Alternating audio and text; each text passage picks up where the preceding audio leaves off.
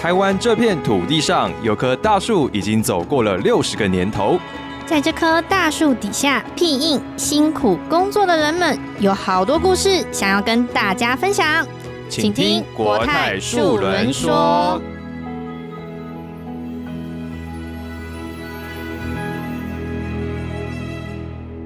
回到国泰树人说的第五集，我是主持人培安。我是尔童，诶，今天我们要聊的这个议题，我相信线上所有的听众朋友一定都深有同感。大家平常在工作的时候，如果你是身为主管身份，比如说你带团队、带新人，其实常常呢都会被部署给雷到，可能需要帮忙收拾一些残局。但是身为主管，其实呢也常常会雷到部署哦。吼，有时候跟主管相处的时候，大家一定有一些状况会觉得很无奈，或是很生很气。生气，对，所以我们在录制之前，我们收集到了大家对于主管踩雷的看法。没想到部署的怒吼如雪片般的飞来、啊，哇，大家平常工作上面的怨气都蛮多的。非常压抑，所以今天我们一起在现场的是 DDI 美商宏志国际顾问有限公司亚太区首席顾问谢明珍 Claire。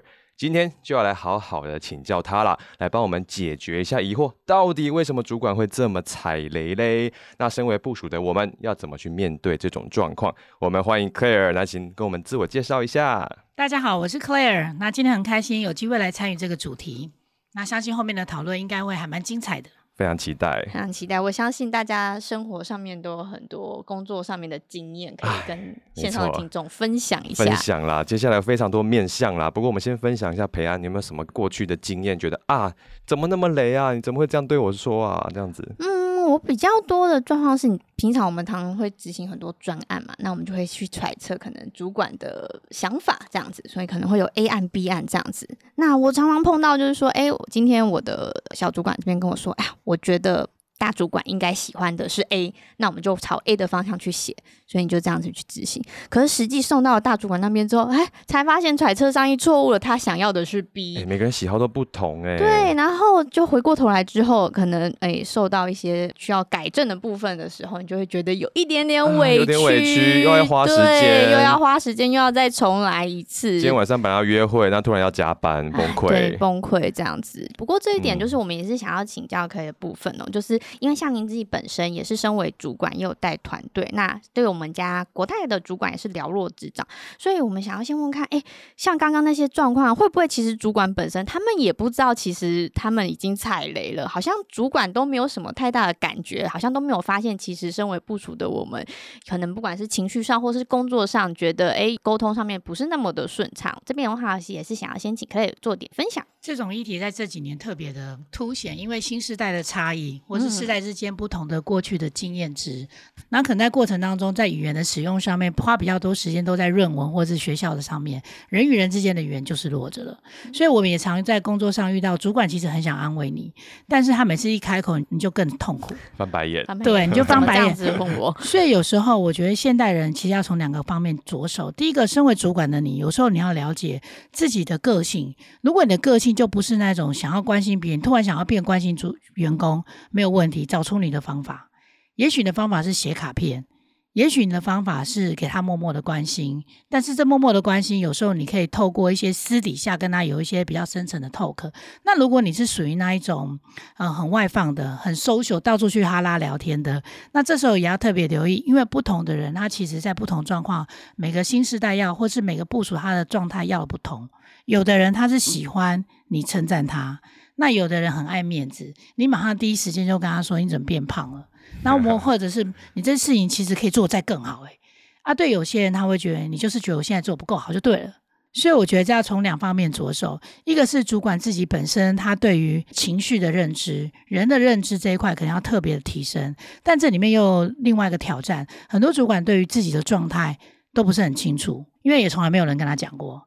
那第二件事情，他要从技巧上着手，所以他要去学习很多事情，因为主管还是有主管，毕竟不是交朋友，关心还是要适可而止，谈话内容还是要有，要让人家觉得说这个主管是关心，但是我又感觉可以尊敬很多东西讨论。所以其实说实在，现在做主管是很难为的，要跟你们打成一片，很世代，要很 open mind，可是谈话的过程当中，要让你们觉得其实是有深度的。没错。哎，老师，你刚才提到说，可能有些主管并不知道自己的问题所在，我觉得这会不会是像亚洲国家可能很常发生的状况？那我们现在你看到的公司里面有哪些公司，或者比例上来说，小朋友去跟主管反映他的缺点，这种状况是常发生吗？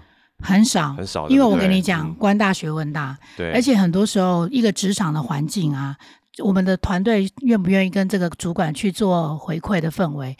说实在话啦。就算新时代再怎么叛逆哦，我相信在以国泰而言，国泰在新时代里面还算是，嗯，我们讲温良恭俭让，还是算是温的，不是那种叛逆型的。大家谈话上面还是有一定的尺度的。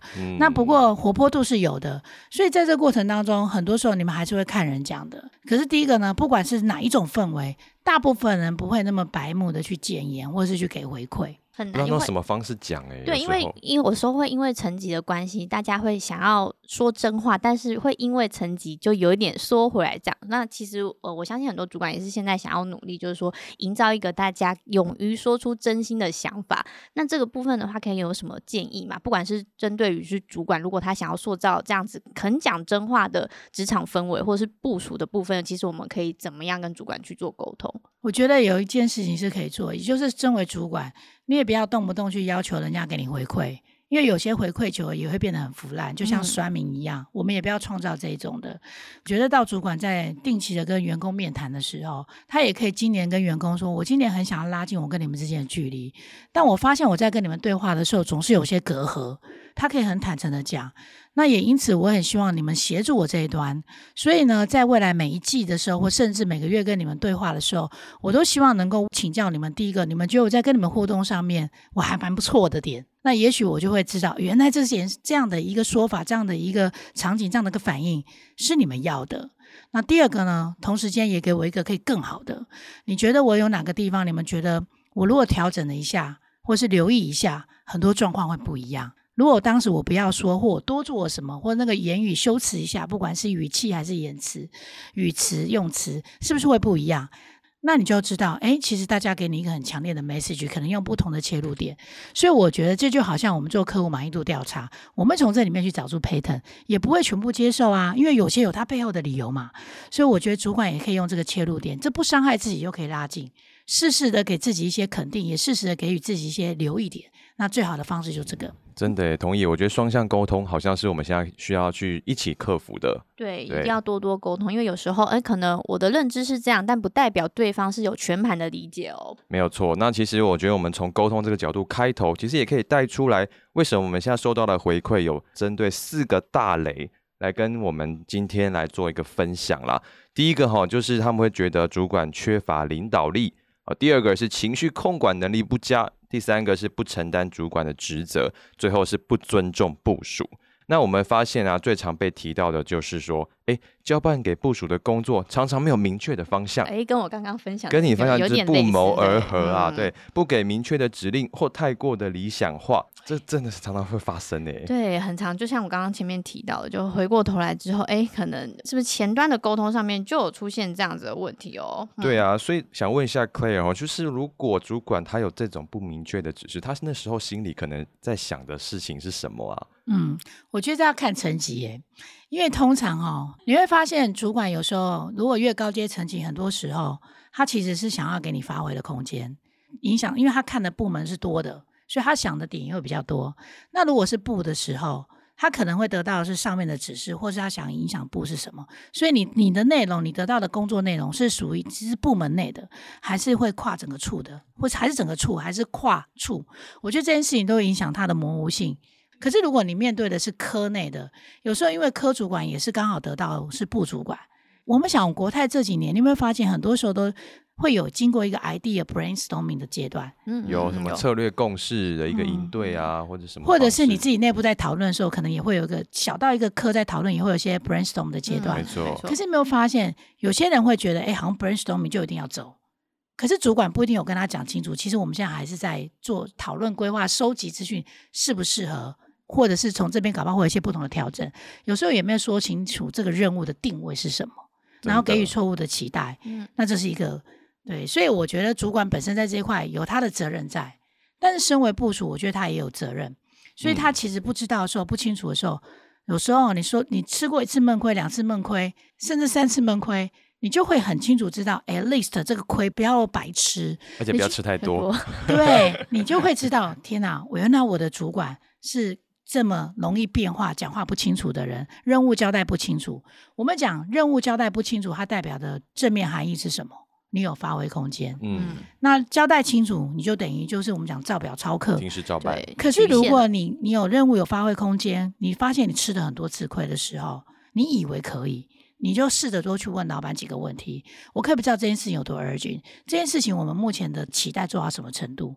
那我也提醒各位，千万不要很白目的就用一个 open question 说，老板，你可不可以讲清楚一点？还有这任务到底怎么样？这个 scope 到底多大？因为我跟你说，很多时候老板也不清楚，嗯，你也不要逼他。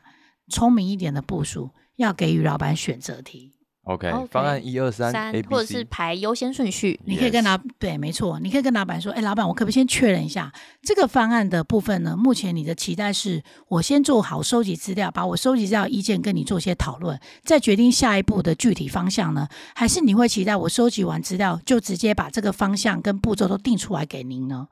你如果没有办法给很多个方案，你至少两个就先把岔路先离开了吧，这两个工就差很多了吧？真的也帮自己省很多时间。所以我会建议部署们，如果以后你常常遇到这个崩溃的时候，你一定要 listen 任 listen 任这件事情，就是你自己要回想，如果当时我多问了什么问题，我多澄清哪个问题，会不会我今天后面少做一些，会不会让我自己有少一些不舒服点？那类似这样的方式，你回去常溯及既往去思考，去 listen 任的时候，相信我，你在待人处事上面，或很多互动上面，或很多思维的触及上面，你会后来产生你自己对事情的敏感度跟洞察力。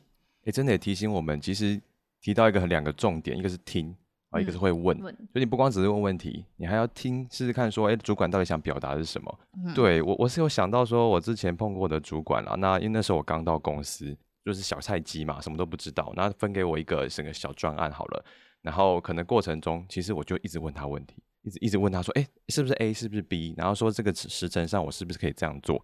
哎，那其实我当时会觉得说，我好像造成他很大的困扰，因为我一直问他问题，但是后来试用期过后，他觉得，哎，这个反而是个优点呢。这要看主管，哦，还是要看主管 是不坦是？诚讲哦，是真的要看主管，哦，因为你因为你长得还蛮好看的，啊，然后你的表达能力又好，所以有些东西哦，千万不要一样事情哦，就所有人这样去做套。用所有的事情。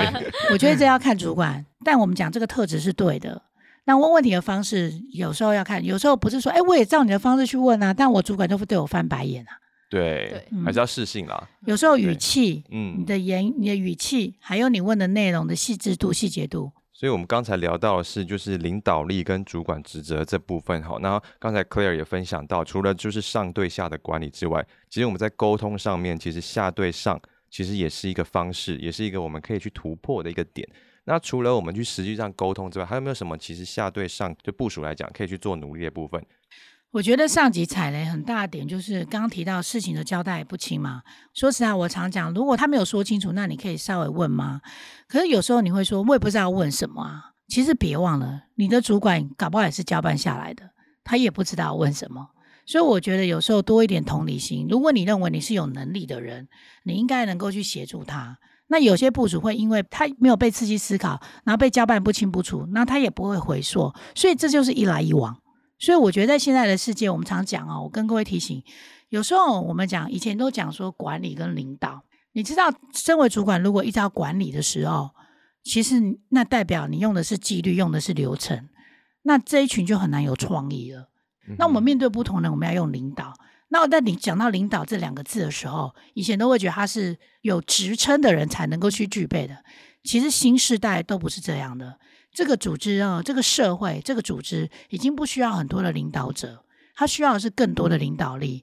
所以，我们自己 DDI 在好几年前就已经在推领导力下沉。所以，也就是说，你看，你就算是一个刚新进的专员，你可能也要 coordinate 或是 participate 一些 project。那你怎么样有领导力？嗯，领导力不是来自于职称，来自于说你会听，而且你会组装，你会互动。所以我们常讲，你要求主管的领导力，其实你本身也要具足的去练。所以我常讲，如果你遇到很差的主管，我跟你讲，那会是你的试炼地，那也是挺好的。试炼场 但我要心智，对，但在国泰我很少看到很差的主管呐、因为其实你们自己有反应的空间。那我觉得有批评就有进步，对主管而言这也不是个坏事，只是身为主管要更有很强的包容力啊。所以我常讲，如果你面对很难搞的部署，其实说实在话，他在你面前难搞，总比在背后难搞。不要背后差你一刀。你有没有遇对过那种部署其实表面上很棒，都 OK，可是你自己在旁边，你会发现哪有他他在后面对他主管其实不怎么样。嗯，讲一些不不应该有的事情。错所以说实在话，我会蛮欣赏难搞的部署，因为他难搞代表他信任你，他愿意在你面前难搞，那代表某种程度对你是一种肯定。你换这样讲会不会舒服一点啊？那其实你接下来你怎么去收服他？收服他不是用权威，可能他就像一个我讲的是驯服那种脱缰的野马，你把它驯服了，它就是一匹非常好的马，变战马了没有干，嘛？对，它就会是你讲得很好，就是战马。没错，可是它自己持续是一个不为所用、没有贡献的野马还是战马，这有时候来自于那一个驯服者。嗯，嗯嗯那那个驯服者就会变成说，身为主管，你看清楚那个点在哪，因为有时候主管会喜欢跟自己同类型的人，嗯，所以很多主管也点要个性。我嗯刚刚讲到有个雷，可能是情绪的问题，那会因为这样的问题，主管人家会怕，嗯然后会担心，或甚至你可能会把一些部署的部署的恐惧制造出来，那会因此影响这个团队的氛围啊，氛围对，嗯那个氛围，就会影响到创造力。嗯嗯，没错，对，延伸刚刚提到几个，就是关于说，比如说，呃，言语上面的表达，或者是情绪方面哦。对，其实这边就我们刚刚前面提到，其实很多我们收集来的回馈里面有提到，就是关于觉得主管的情绪控管能力不佳哦。其实情绪的部分就会影响到刚刚老师也有讲到，就团队氛围就会有落差这样子。那甚至有些主管他可能在沟通上面的语气，可能是用威胁的方式，或是比较霸气的这种沟通方式，其实部署也会常常觉得不舒服。我们举个就是很有名的例子好了，比如说贾博士，大家都觉得哇他很有才华，很多人都很尊重他。可是也有很多跟他相处的员工有说，我很尊重他，但是我很不喜欢他，这样觉得他能力很好，但是他在沟通上面脾气是很差的。可是也因为他的才华，因为他的能力，所以大家反而会去容忍他这样子的行为。所以因此可以看到，即使他这样子，大家都觉得，甚至有人称呼他是混蛋，就是他个性很差，可是还是有很多优秀的人喜欢追随着他。那像这样子的部分的话，可以觉得，其实如果说是主管能力好的话，是不是在情绪控管这个部分，其实我们是可以多一点容忍的呢？我觉得这是一码归一码、欸。嗯我们先回到贾博士这个案例哦。我觉得以前最常讲是严师出高徒，你应该也听过张忠谋以前会丢报告吧？他给你工程师三十分钟，嗯结果你讲了那么多，后面才让他听到重点，可能在前面五分钟他就叫你下去了，嗯那这样不就不给自尊吗？对吧？可是现在大家对他多推崇啊，嗯我觉得世代的不一样，因为现在的世代，现在的环境就不是这样。你依然可以，那你就必须找一群跟你一样有理想主义，而且他是能够忍受这样的嗯严师出高徒的概念嗯。而这个严师以前讲的严师，不是只有标准高，他是从态度让你看到标准的哦。嗯，所以我觉得这是过去的。过去那现在你依然可以如此，那你要确保这一群人他是懂你，他欣赏你。可是你不觉得这个时代就出了个问题吗？你这种过程当中已经让他的热情消费殆尽了。现在的年轻人最大的议题是什么？他其实很多时候也不知道自己要什么，也不知道自己真的喜欢什么。嗯你对他太好，他以后会觉得你是一个没有，你会你会是一个没有立场、没有标准的。你对他太凶，他又觉得你不维护自尊，情绪控管有问题。现在年轻人怎么那么难搞啊？找不到舒适的范围。对，对，所以我要谈的是，我我自己觉得现在的主管哦，换句话说哦，大家面临的挑战都一样，那你不处理也无所谓，反正就看运好不好而已嘛。但是如果你愿意去面对，你会成为相当出色的主管，因为你不用到八十分，你大概提升到六十分，别人就觉得你很优秀。我觉得是这样的切入点。所以一样的道理，你刚刚在讲说，面对这样的过程，嗯，我觉得要看看员工跟主管之间的团队氛围，还有你所嗯做的事情。如果你所带领的团队都是理解你、了解你，因为你一定也会有好的地方，对，所以他们可以用那个地方当做存粮，吃很久，去忍受你过程当中的 picky，再加上你的确有能耐，嗯因为你有专业。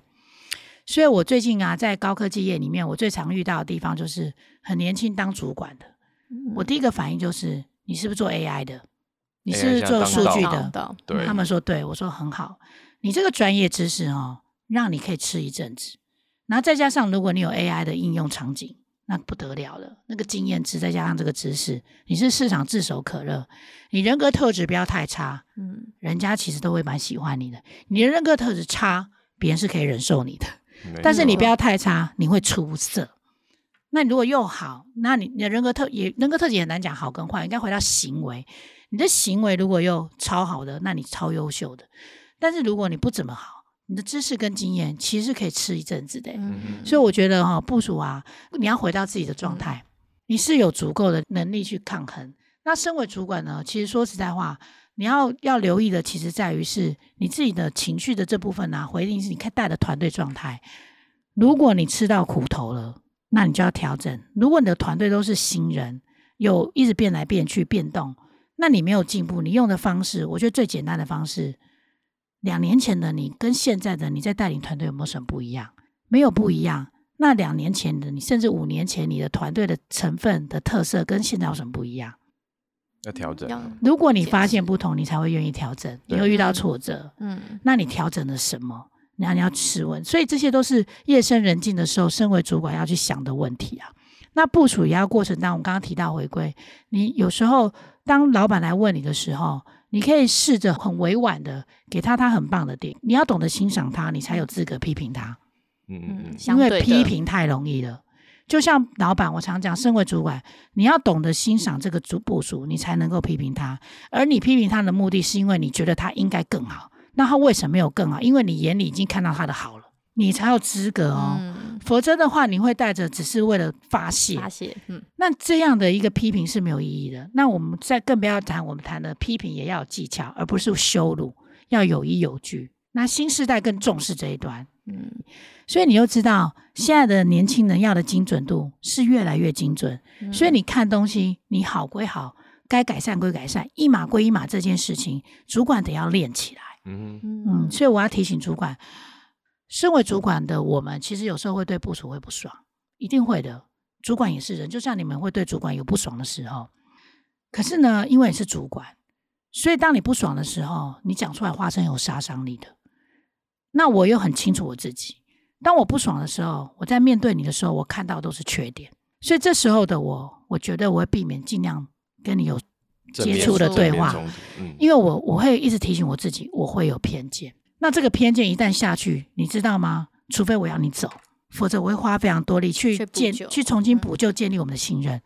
所以这时候过程当中，我就会一直提醒我自己，因为我想到后果会很辛苦。那我会避免做刚刚讲的第一件事情，跟你有近距离的接触。第二件事情，我会避免的是让我的跟讨厌你的人说话。嗯哼，因为有时候我们主管有时候这样，我明明对儿童有意见，那我又想取暖，我又觉得培安对他有意见，我早就知道了，所以我就问培安，我会得到的是更负面语，就是更强化，嗯可是都对整个的团队领导不是好事哦，嗯所以我会避免去听、去接触跟人家跟对你有意见的人谈到你。可是如果我今天知道培安非常欣赏你，我可能会特地找培安。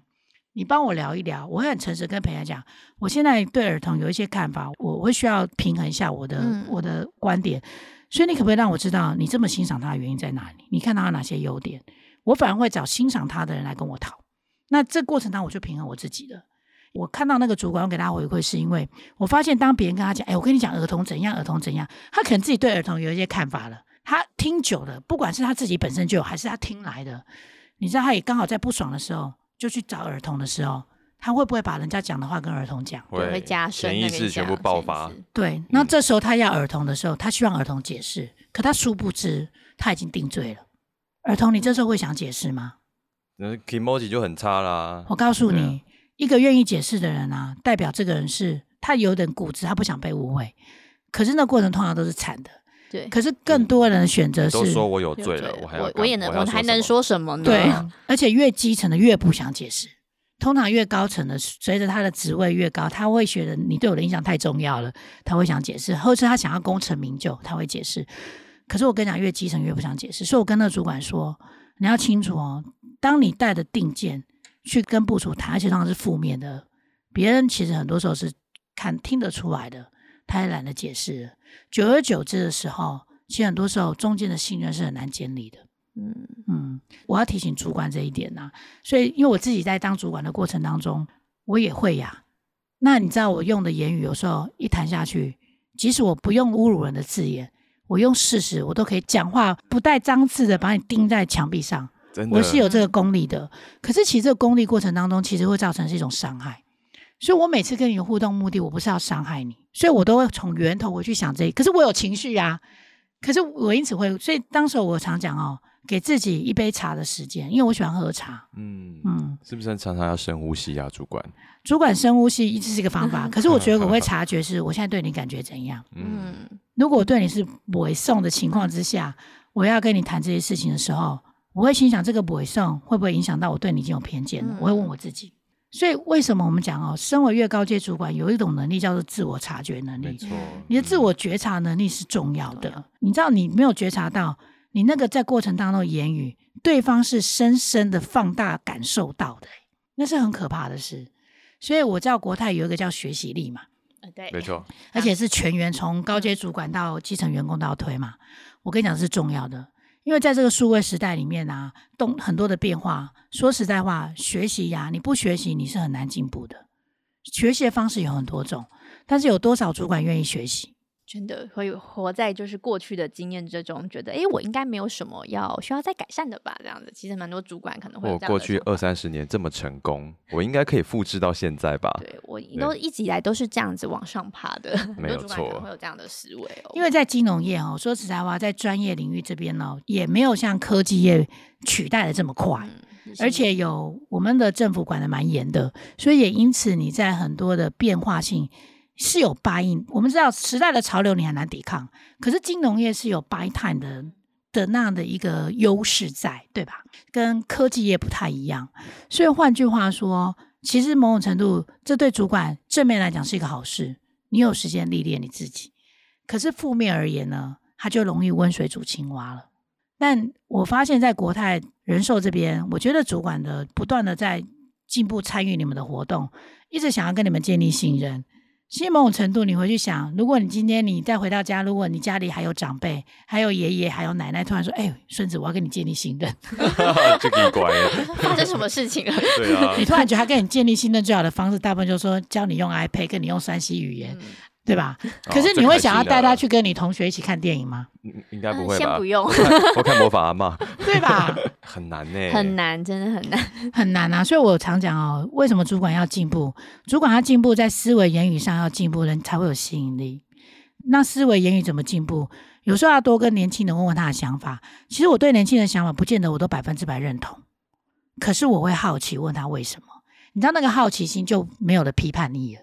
嗯，你先以认不认同这个角度，人家是听得出来的。嗯你会在质疑，就好像我会问，我会问他说，为什么你们会在这个过程当中突然觉得这样就可以放下？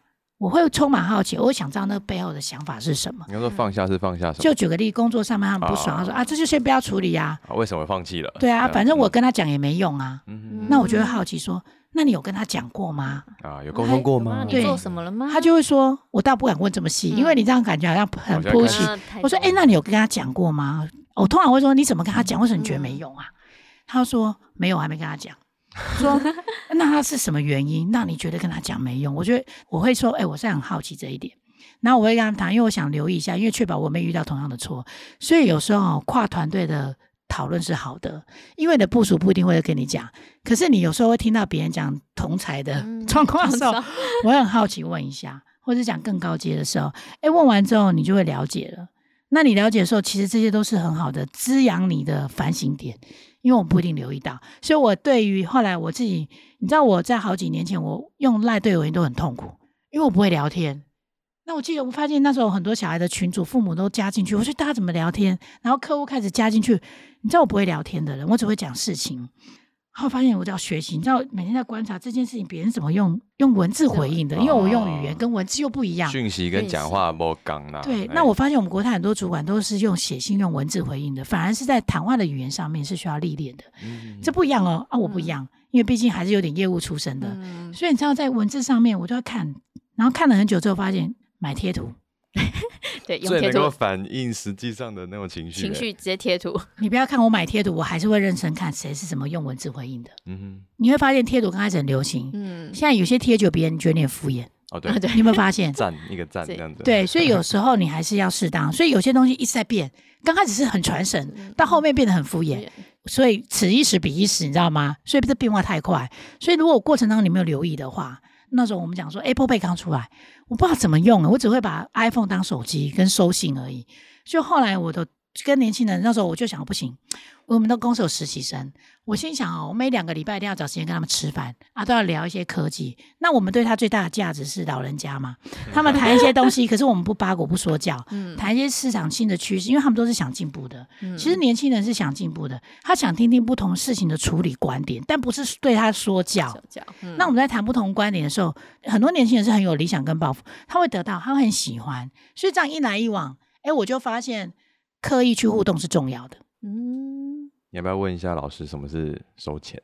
收钱，老师，你知道我们来讲一下那个年轻人的用时下用语时下用语就是平常有去收钱吗？你这问题问的真好，我还真想了解。等下请解释。收钱的话就是收狗钱柜啦，收狗钱柜。年轻人、哦年轻人都很喜欢缩写，讲啊一些简单的词，收收钱钱。对啊，哎、我觉得这个我还蛮年轻人的，就是先不讲你的语言，我们最近同事们说要做一个庆功宴，然后我们在谈说，终于因为我们公司是八月三十一号，就是年度底，九月要新的年度，那我们好不容易在这么动荡的时期，有一些团队的变化，人员不足的情况下，依然。达到团队目标，那我们就要去聚餐。然后他们说要唱歌，我说好。然后谈到有人就谈到新据点，我说我不喜欢新据点，我还是喜欢钱柜。钱钱柜，我是钱柜。好乐迪，好久有没有太老了？所以其实有些哎，发现这有时候不一样的点，所以我发现哎这部分我在这种喜欢的点上面还蛮像年轻人的。嗯，所以有时候这个像你刚刚讲的用词，的确很多年轻人喜欢这种用词。嗯，那这个东西其实都是一种拉近，可是这也要留意。我要提醒年轻人，你们太喜欢用这种用词，所以你们 每次在写那些信件的时候，其实都容易前不着村后不着店，没有头没有尾。造成误会。你会习惯，所以你会让自己容易造成误会。嗯那你别忘了，常常跟你在一起的人，难道我们未来就永远是这一家子人吗？不一定哦。对，别忘你也在面对一个不同时代，你也面对主管，你也面对不同的主管、不同的团队，所以我还是认为我们讲话要言简意赅，但是有时候精准度是重要的。所以你们反而是因为要利用这个优势去练你们的精准度，嗯但是不是就忘了精准度，只为了我们讲的是创意而创意的对简化它。创意，为了简略而简略。没错，可以保留，但是我谈是某些东西，它不见得是取代。我觉得看情况啦。对该轻松的时候轻松，该讲清楚的话的时候讲清楚。还是要讲清楚这样子。嗯老师，你刚刚说有跟年轻人多聊天、多讲话，那如果你遇到年轻人想跟你提离职怎么办？我想要去柬埔寨找更高薪的工作。，对，然后主管就会说：“哈，不会啊，国泰这边的机会非常多啊，你要不要考虑留下来到其他的部门之之类的这种话？”我必须讲哦，这种话一讲出来，通常都没有效啦。但是我也必须讲哦，你也只有在国泰主管会这样跟你讲，你要不要考虑留下来在其他部门？哦，怎么说？你知道，我最近在另外一家客户，他们就跟我聊一个优秀的员工离职的状况，因为主管就会跟他讲，你在我的团队你是不可能，我不可能让你调到别的单位去的，因为这样代表我带领失败，所以你只能离职。面子挂不住是哦。可我告诉你哦，有很多组织有这种议题哦。嗯，嗯，你通常会离职的原因，说实在话，老板占绝大多数吧。目前听到的可能是这样子居多了。不管是不 是你的旁敲侧击，不管你是不是说哦，因为我们团队啊分工不均，你其实就怪老板没把团队管好嘛，嗯或只听某些人的话啊，你就不是老板那一圈里面的人只喜欢啊。谁啊？对，对啊对我我想说，啊，我发展有局限呐、可能不是我想要的。不是我要的环境。你你的确有可能你觉得这不是你喜欢的工作内容，可是很多时候。更多时候是你不喜欢这个环境，甚至这个老板。说实在话是这样，嗯嗯所以当老板还愿意这样跟你讲，哎，坦诚讲，哎，这个还蛮不错的。就是这其实说实在，我觉得这是优点哦。嗯年轻人，如果你五年后或十年后的工作，你有换工作，你回来思考，你会觉得你曾经有来到一个这么棒的环境，这个老板至少这块是 open mind。好，那我为什么说没有效？因为他都想走了，你干嘛一直说服他？你要先了解他。就你不能跟顾客说我不想买，顾客说，哎、我这个险种我不喜欢，因为怎样啊？那你我们有另外一个险种，你要不要考虑？你们的 setting 也不是这样教的吧？嗯，你们一定先去了解他的需求嘛？他为什么不喜欢？他真正需求是什么？可是老板那个像不像？哎，他不喜欢这个平安险，我有另外一种旅游平安，我有另外一种险。你要不要试试看？是不是这样子，可是我们卖保险也不会这样卖啊，嗯对吧？所以一样的道理，对员工你也不要这样对他。可是事实上，这是世俗善意，就像他多么想要卖你一样，成为他的客户。嗯我要谈一件事情是，主管要去了解为什么。其实这时候是一个很好的点。如果你会发现这个，你跟他谈，那谈的时候坦诚讲哦，这种谈哦，你平常就跟他建立信任才谈得出来啦。可要建立信任，他要离职，你也大概找到原因了。所以主管你要有警觉性，你这时候要试着先聊聊。如果你真的很想留这个人，或甚至不一定要为你所用的话，你要跟他聊聊，没有没有关系。那我可不可以帮助我先了解几个议题？那他感觉你的诚恳，至少我常讲哦，如果你觉得他会走，你至少让他离开的时候带着美好的回忆，那个回忆是你要创造的。我跟你讲，他也有可能是你的客户吧。